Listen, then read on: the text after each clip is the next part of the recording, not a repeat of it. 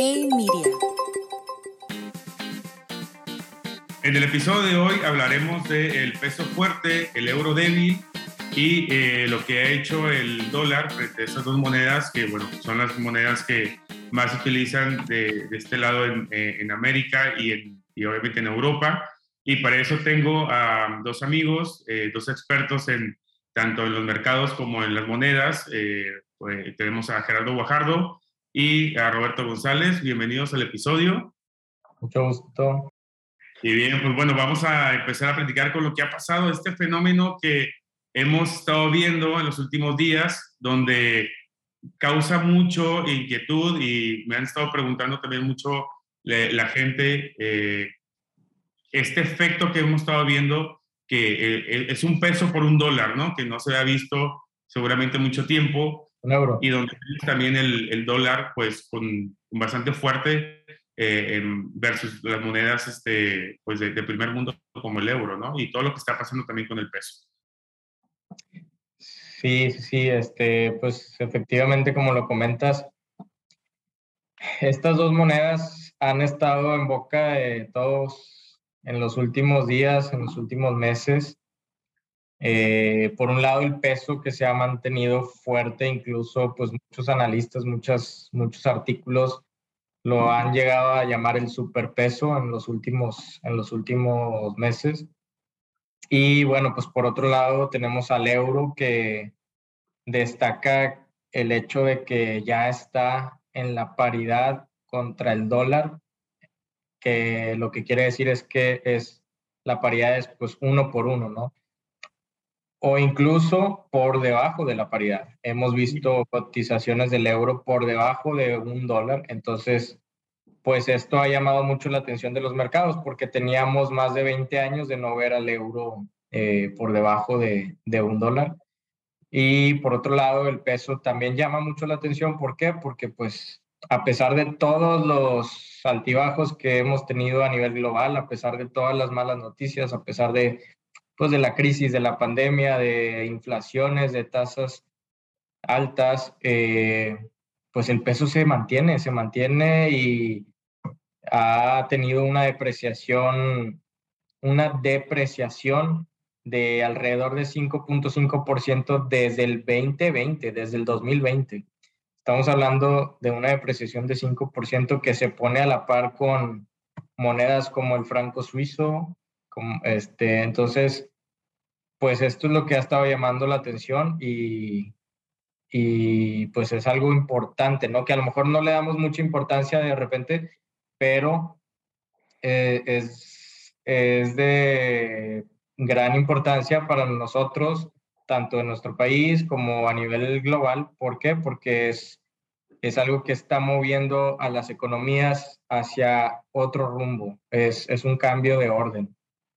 Justo lo que te quería comentar y, y ahora que puede decir Roberto al, respecto, y es que precisamente después del, eh, de, de, lo que venimos de, pandemia y todo lo que está pasando con la inflación, pareciera que hay un reacomodo en las economías. Vemos eh, pues, ahorita un dólar fuerte, mientras que por el otro lado todo el proceso de, de, inflación y todo lo que está pasando en Europa pareciera que no está ayudando mucho esa economía.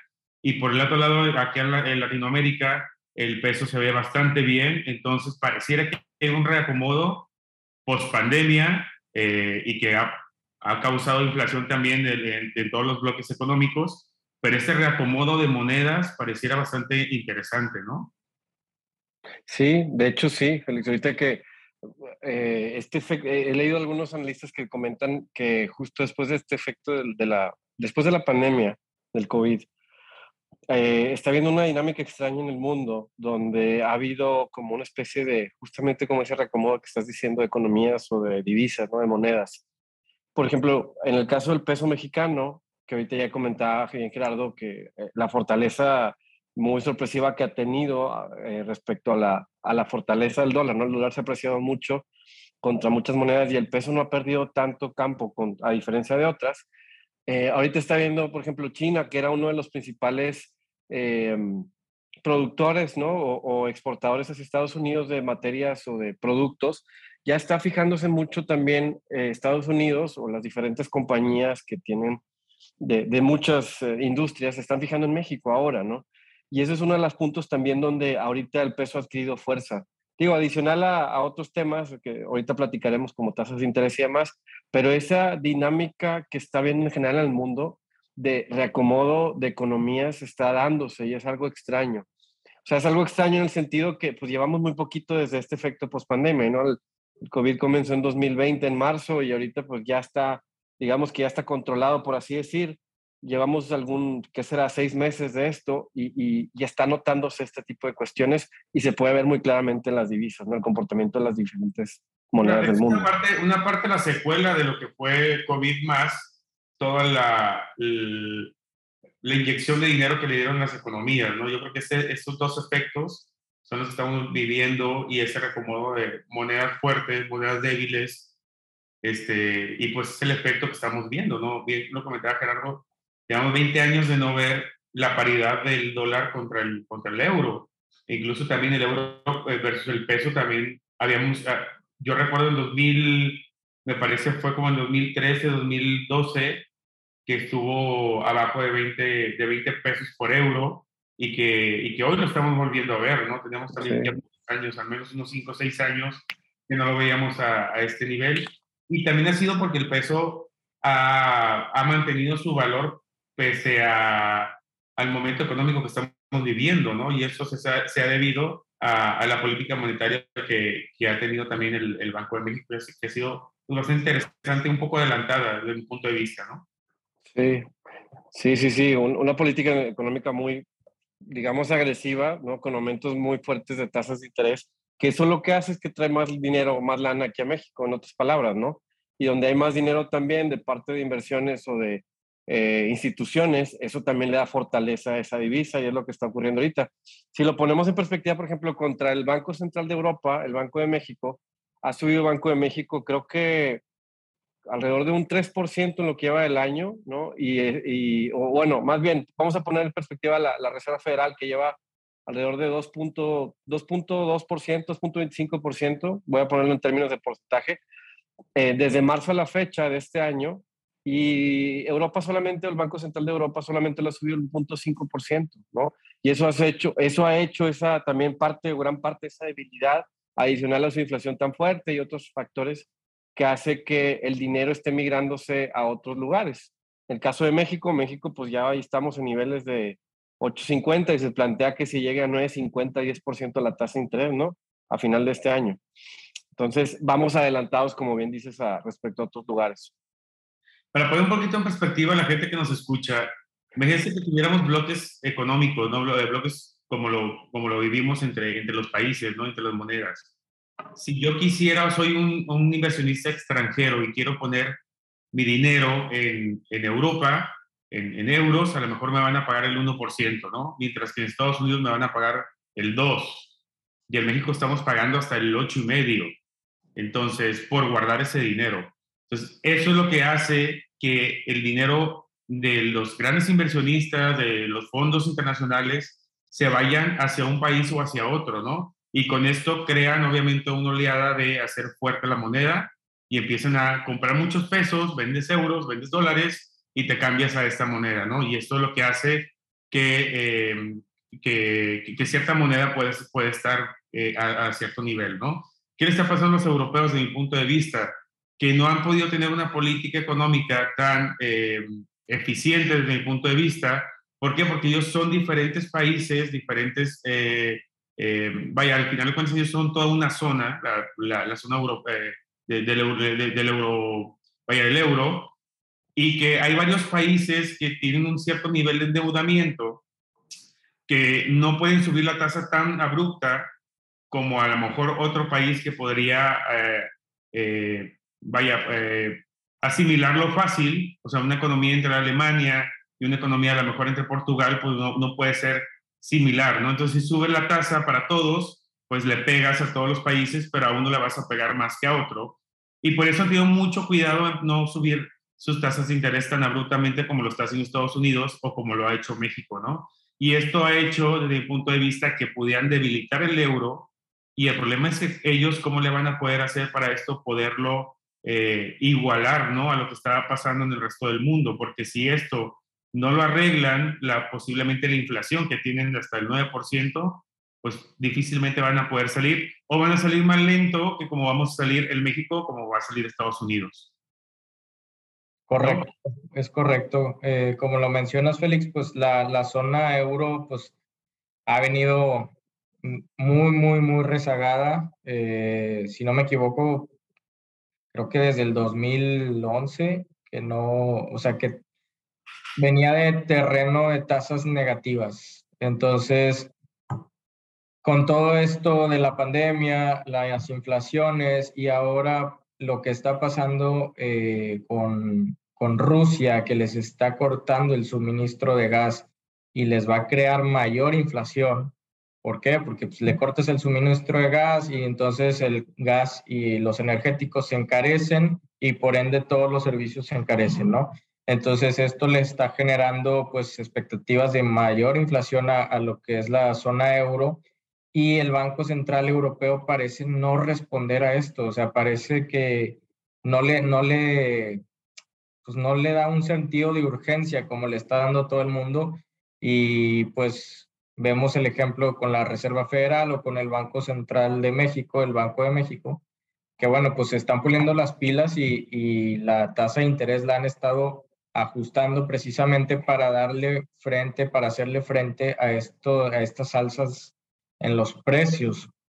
Entonces, esto es lo que ha, mantenido muy débil al, al, euro, el hecho de que su Banco Central no los respalde con, con tasas atractivas para atraer capitales.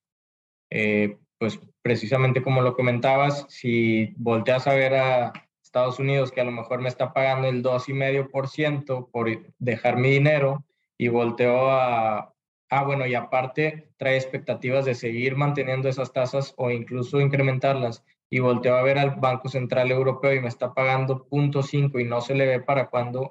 Bueno, digo, probablemente sí incrementen este mes 50 puntos base, pero aún así está muy rezagado. Y pues bueno, este, esto es lo que ha mantenido al euro eh, debilitado, ¿verdad? Por otro lado, el peso mexicano, pues como ya comentábamos, eh, se ha mantenido muy fuerte, ha estado catalogado como uno de los más fuertes, y si no es que el más fuerte dentro de los mercados emergentes.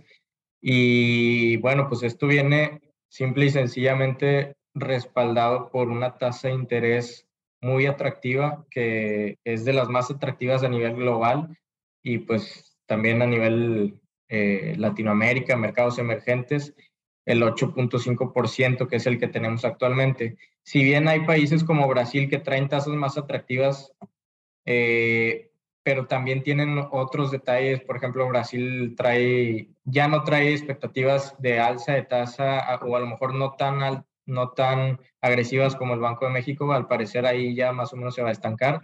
Y por otro lado trae expectativas, perdón, trae problemas de, de política porque vienen elecciones y todo, entonces ahí trae algo de incertidumbre y eso eh, pues genera que los inversionistas a lo mejor no lo dejen de voltear a ver, ¿no? Entonces, los dos contrincantes principales en, en, emergentes en Latinoamérica son Brasil y México, que se están peleando el primer y segundo lugar, pero, pues bueno, enfocándonos específicamente en el peso, la tasa de interés es uno de los principales factores. Y dos, que bueno, pues traemos una, unas política, una política eh, estable, traemos finanzas públicas sanas, el nivel de endeudamiento, como lo mencionabas hace rato, el nivel de endeudamiento del país es por debajo del 50% y si tú te pones en estos momentos de crisis a voltear a ver al mundo y pues ves que Estados Unidos o países como Francia este, o, o demás países traen tasas de endeudamiento de arriba del 100% del PIB, es decir, que deben más, del, más de lo que producen, ¿no? Entonces, eh, la deuda de México se mantiene estable, las calificadoras también han emitido comunicados de perspectiva estable eh, en, su último, en su última revisión. Y bueno, pues traemos niveles de, de niveles récord en lo que son las remesas y las reservas internacionales. Entonces, todo esto le, le, genera un colchón impresionante a la economía mexicana, aparte de que, pues, es, el, es la, es dentro de los emergentes somos lo mejor que hay, ¿no? Entonces, hay portafolios hechos de emergentes y pues el que está liderando ahorita es México precisamente por eso, ¿no? Sí, de acuerdo también con eso. algo que también digo, no sé si eh, hay algunos en lados comenta y también he escuchado que dicen que mucho tiene que ver el gobierno actual, la, la fortaleza que tenemos del peso mexicano, ¿no? No creo que vaya por ahí. Más bien va por justo lo, todos los factores que ha comentado ahorita Gerardo, exportaciones también, la balanza comercial, las remesas en niveles también récord y la, el alza de tasas de interés en Banco, del Banco de México. Esos son los tres factores. O sea, yo creo que más bien es, ha caído como que esta coyuntura ahorita donde Banco de México se ha sabido mover muy bien, ha sabido jugar sus cartas, adelantándose a otras economías en las subidas por, por las inflaciones tan altas, Banco de México lo ha hecho bien. Y eso ha traído más dinero básicamente aquí al país, que hace que, como bien decía también Félix, haya más pesos versus otras monedas y se mantiene fuerte el peso mexicano, ¿no? Pero no creo que sea una cuestión de, em, digamos, de, de, aquí, ¿no? Porque una cosa puede decirte que es la estabilidad del tipo de cambio en el mercado internacional, ¿no? Y otra cosa sería la capacidad de mantener el poder adquisitivo en el mercado doméstico acotado por la inflación. Y como bien sabemos, la inflación aquí en México, del 8.15, el último dato que, que dio el INEGI, pues es una inflación un poco surreal porque este, está hablando de la canasta básica, pero pues si uno va al supermercado o va aquí a la, gasolinera, pues ves cómo ha subido todo de forma impresionante. Entonces, yo creo que va por ese lado, todas estas variables que nos han dado muy buen nivel en cuestión internacional, pero a nivel doméstico ya es otra historia. ¿no? Claro, pero concuerdo 100% contigo, pero yo lo que, yo lo que sí creo es que lo único que, o de las cosas buenas que ha hecho el gobierno, es precisamente eso, que no se ha endeudado tanto, ¿no? Entonces la capacidad de haber subido la casa tan abruptamente como lo ha hecho, eh, que no lo habíamos visto también hace muchos años, pues yo creo que es que, que, que, ha, sido de las cosas buenas, ¿no? Que no ha habido un nivel de sobreendeudamiento en con el gobierno actual, que, que, bien, a lo mejor no nos gustan mucho de las cosas que ha hecho el gobierno, pero no se han endeudado, ¿no? Y esto ha ayudado a que a que pueda, pueda haber este niveles de tasas como lo estamos viendo y que no le esté afectando directamente a la gente. Por otro lado, creo que pues lo que no han hecho bien es precisamente la inflación, pero la inflación, como le hemos estado comentando, pues no es algo local, sino es algo de a nivel este, pues de todo el mundo, ¿no? Y, y, es algo que yo creo que es lo que le está pasando también a, Europa y, a, y, al euro y que, que, va a ser el principal motor de lo que vaya a pasar ahí con el, con el Banco Central, ¿no? Ahora, Roberto, en expectativas del euro, ¿tú cómo ves? O sea, yo siento que la zona, la zona euro ha tenido en los últimos años muchos, como que muchos, este, muchas piedras en el camino, ¿no? Y incluso vimos el Brexit, vimos salir a, a Inglaterra, de, de, de, esta, de este bloque. ¿Tú crees que se vayan a dar a lo mejor próximas salidas que has escuchado? Un euro exit. Sí, es, mira, si ha habido como, de, yo creo que va mucho en la mano de todos los gobiernos que pueden existir como de, no, extremos, o sea, extremas derechas, extremas izquierdas, esos extremos son los que incitan este tipo de ideales, ¿no? Donde puede haber, se aprovechan el descontento social, que ahorita justamente es un buen momento de descontento social por las inflaciones tan altas en Europa, por los energéticos tan altos, porque dependen de Rusia, también esa es otra cuestión que también le, le pega al euro.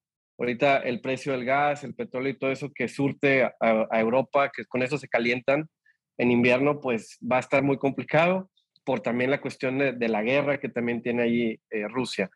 Eh, que puedan, o sea, por ejemplo, vimos en las últimas elecciones de Francia que hubo un movimiento por ahí también radical.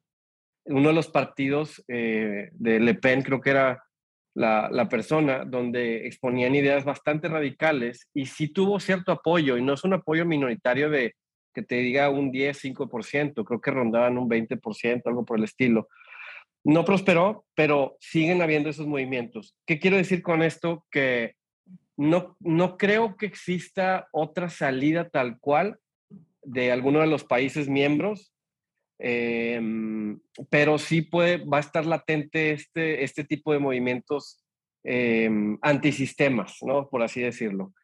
Y mucho este, impulsado por esta, vamos a decir, como que esta gasolina que es el descontento social por condiciones económicas y por toda esa parte que a lo mejor no depende tanto de ellos. Sí, en parte, si, si su gobierno, su, perdón, su banco central se mueve o no se mueve, lo que sea, pero la mala administración que ha tenido muchos con endeudamientos de países como Italia, España, Grecia, etcétera, este, eh, Portugal, em, eso a la larga causa problemas en sus economías y cuando eso lo mezclas junto con las condiciones internacionales generales como altas inflaciones, pandemias y otros, otros eh, acontecimientos, empiezan a dar este, estos brotes de movimientos sociales fuertes que luego incitan a salirse de ese tipo de uniones, ¿no? Como el euro, como el Brexit, ¿no?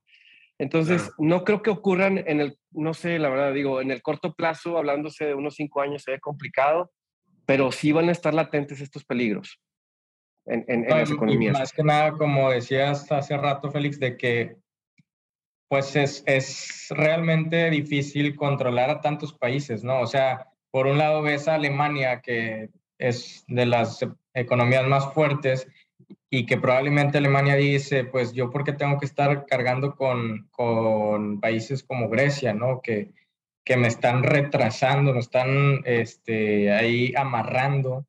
Y pues el Banco Central Europeo también tiene que estar como mediando entre todos los países para ver, bueno, sí tengo que aumentar, pero tampoco tanto porque luego le pego a, a los demás, ¿no? Entonces, ese es el desorden que traen ahorita y pues sí, efectivamente pudiera ser que en algún futuro empiece a generar este tipo de, pues de peticiones por, los, por parte de los países fuertes. Es que justo eso va a ser algo muy interesante ver eh, cómo va a actuar el, el, Banco Central Europeo, porque creo que dentro de los bloques económicos que platicamos ahorita, que es de Latinoamérica, LATAM, eh, Estados Unidos, Canadá eh, y la Unión Europea, que somos realmente los que estamos un poquito más amarrados en cuestión económica, no dependemos tanto a lo mejor de Rusia, no dependemos tanto a lo mejor de, pues, de India o de otros o de otros países que son importantes en su zona, en cuestión de económicamente, pero sí dentro de nuestros bloques, de, nuestros eh, partners de, de, de, importación, exportaciones, la zona euro la tiene bastante difícil precisamente por lo que comentas, ¿no? O sea, cómo, cómo poder hacer que una política monetaria funcione en, un, en una, vaya, en, en, en el mar es tan, tan fuerte, lo que, tan, bravos como estamos viendo ahorita, ¿no? Con inflación, con un crecimiento bajo, con desempleo que también pueden llegar a tener. O sea, todo esto que yo creo que se les juntó la peor parte. Y bueno, inteligentes los, los, los del Reino Unido que salieron previo a todo esto, ¿no? Pero, pero sí fue, eh, o, sí será, yo creo que un, algo muy importante, un, un challenge importante para, para la zona euro de aquel lado de, pues de, de, del bloque económico y del mundo, ¿no? Y regresando acá a América, en Estados Unidos, pues yo lo veo bastante bien en cuestión de pues el peso bastante fuerte.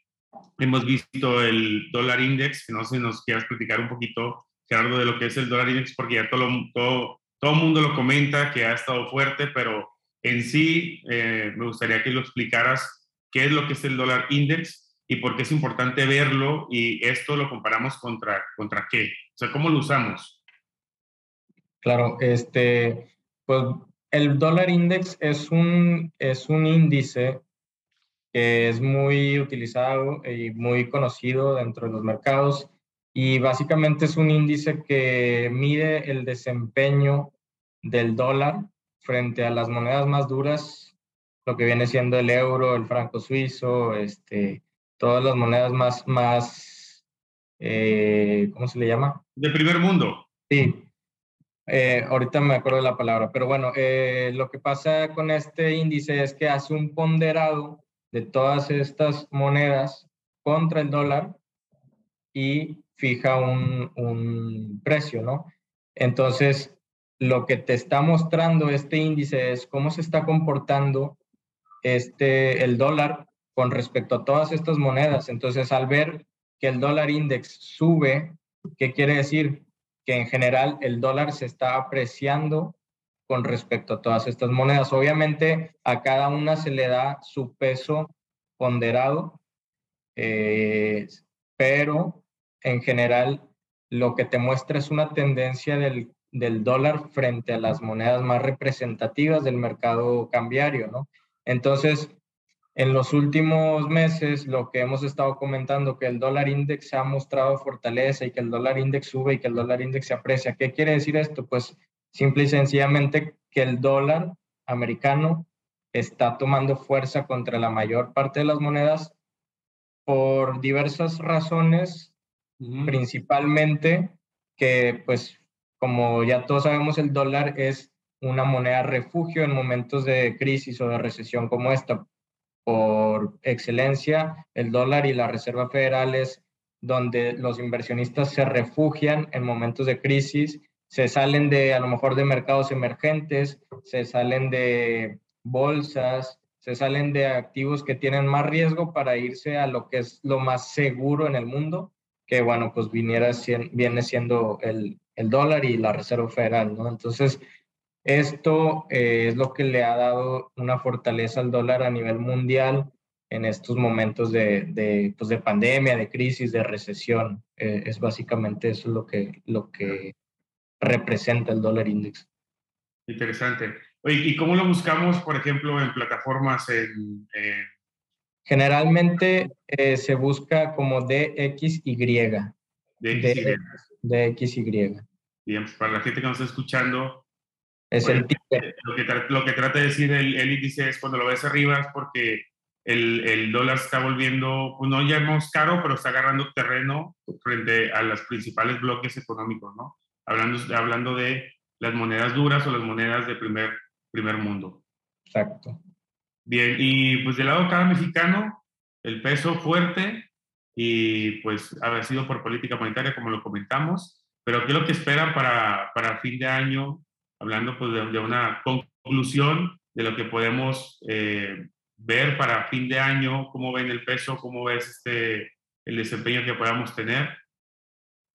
Pues mira, es muy difícil este, predecir, obviamente sabemos que el que se atreva a... El que se atreva a... Pero tú sí latinas, pero tú sí latinas. ¿Eh? Tú sí latinas, a ver.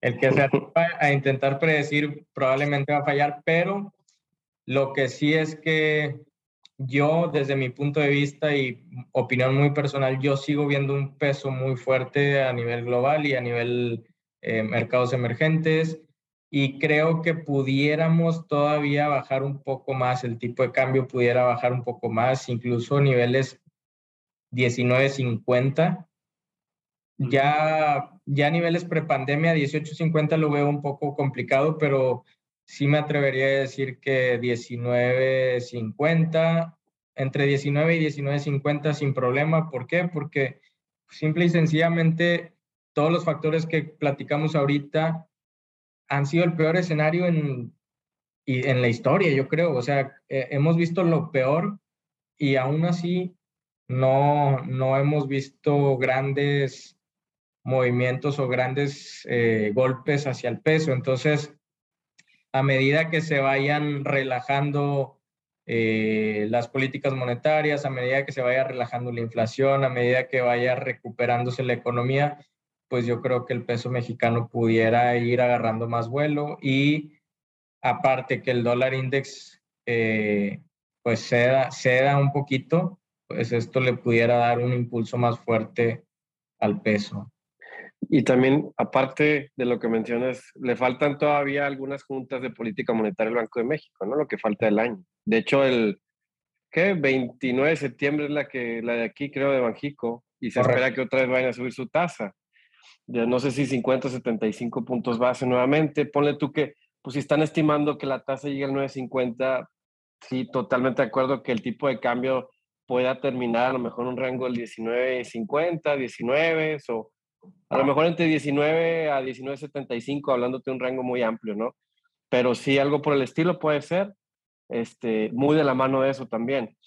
Eh, Va, creo que también 10%, ¿no? Entre 9 y 10% la tasa. 9 y medio y 10, más o menos, que es lo que pueda estar eh, la tasa de, de, fondeo, ¿no?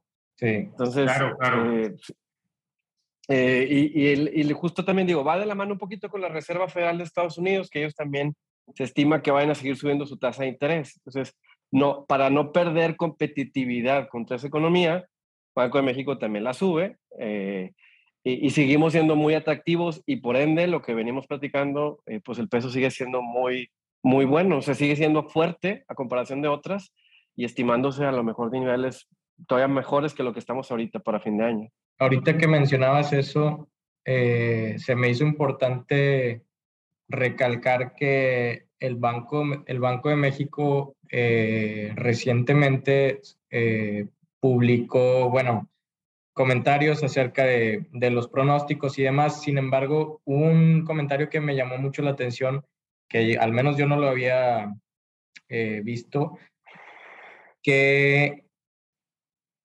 piensan ya en, en, no necesariamente tener que estar ligados o seguir al pie de la letra la, la política de la Fed. Entonces eso te da, te da, vaya, te hace pensar que sí están agarrando autonomía, ¿sí me explico? O sea, ya no, ya no es tanto de que, ah, pues somos como que el borrego de la Fed, sino saben, sabemos que traemos un buen colchón, sabemos que traemos una economía estable, sabemos que traemos, que traemos eh, nuestra política y nuestra decisión y no necesariamente tenemos que seguir. Que a, que a pesar de eso, sabemos que va a seguir subiendo la tasa probablemente igual que la Fed, pero ya el hecho de mencionar eso sí te da un, un indicador, creo yo, de, de, más autonomía. Sí. Sí, se descorrelaciona, ¿no? Te, te, separas un poquito de ellos en ese sentido. Y ya dependes más de lo que aquí está ocurriendo en la economía. Exacto. es el mensaje. Claro, pues tan claro fue que, que justo empezamos a subir las tasas mucho antes y es, lo que ya comentamos ahorita de, de porque el peso está, está fuerte. Y digo, yo lo veo un poco difícil, pero una vez lo veo muy difícil, perdón, que la inflación empiece a ceder en México primero que en Estados Unidos y realmente la inflación viene mucho de, de, de allá, ¿no? Pero si eso hubiera, si eso ocurriría, pues obviamente a lo mejor el Banco de México tendería a volver a bajar tasas previo a, la Fed, ¿no? Con esa autonomía que comenta. Sin embargo, pues bueno, vamos a ver qué, qué es lo que pasa. Pues bueno, concluyo con que eh, lo que hemos platicado, la zona euro va a tener un challenge bastante importante, lo que va a hacer eh, los próximos meses con su política monetaria, con la inflación. Concluimos en que eh, seguiremos viendo seguramente el euro como una moneda que eh, dentro de los bloques que estamos comentando, la vemos un poco más débil eh, frente al, al, dólar. Y de este lado, pues obviamente sí vemos al dólar que seguirá agarrando terreno frente al resto de las economías, al resto de las monedas. Y a México como el líder a lo mejor en, en, Latinoamérica en cuestión de, del desempeño del peso, ¿no? Entonces es como yo concluyo y lo veo para, para cierre del año. No sé ustedes. Totalmente de acuerdo. Sí, de acuerdo. Sí, igual, también creo que México va a tener, eh, su, el peso mexicano va a seguir siendo muy buen desempeño, va a, tener, va a seguir teniendo muy buen desempeño en el continente, ¿no? En, en, respecto a las emergentes. Y el euro sí, a lo mejor puede estar, inclusive leí ahí por ahí que algunos ven que puede llegar al punto 96, punto 97, todavía un poquito menos de lo que está la paridad según JP Morgan y unos de Morgan Stanley. Eh, por ahí podría a lo mejor lo ven cercano a eso eh, en, en estos próximos meses. Eh, muy de la mano que, pues, a ver cómo sube su Banco Central sus tasas, cómo se comporta la inflación y cómo le pega este tema del gas también, ¿no? De, que, también eso les merma. También sería interesante ver cómo afecta un euro tan débil. O sea, que bueno, probablemente ya lo veremos en otro episodio, pero ¿qué implicaciones hay de tener un euro tan débil? O sea, en cuestión de comercio y, y demás, ¿no? ¿Cómo se va a ir desarrollando eh, esta eurozona? Pues seguramente lo que podría llegar a pasar es que muchas de las empresas, muchos de los, a mejor vivienda y demás, se pondrían muy baratos y a lo mejor podría ser un buen momento de inversión, posiblemente después de que pase todo esto para un euro, que no me queda duda que también tienen una infraestructura y un, obviamente un, eh, todo esto pues bastante, de, bastante bueno, ¿no? Pero bueno, muchas gracias por acompañarnos en el episodio de hoy, Gerardo, Roberto. Este, Hombre, gracias, gracias si ya todos escuchan, pues bueno, no se pierdan el próximo episodio. Eh, vamos a tener muchas cosas muy interesantes y pues hasta pronto. Muchas gracias. Gracias. Gracias. Bye.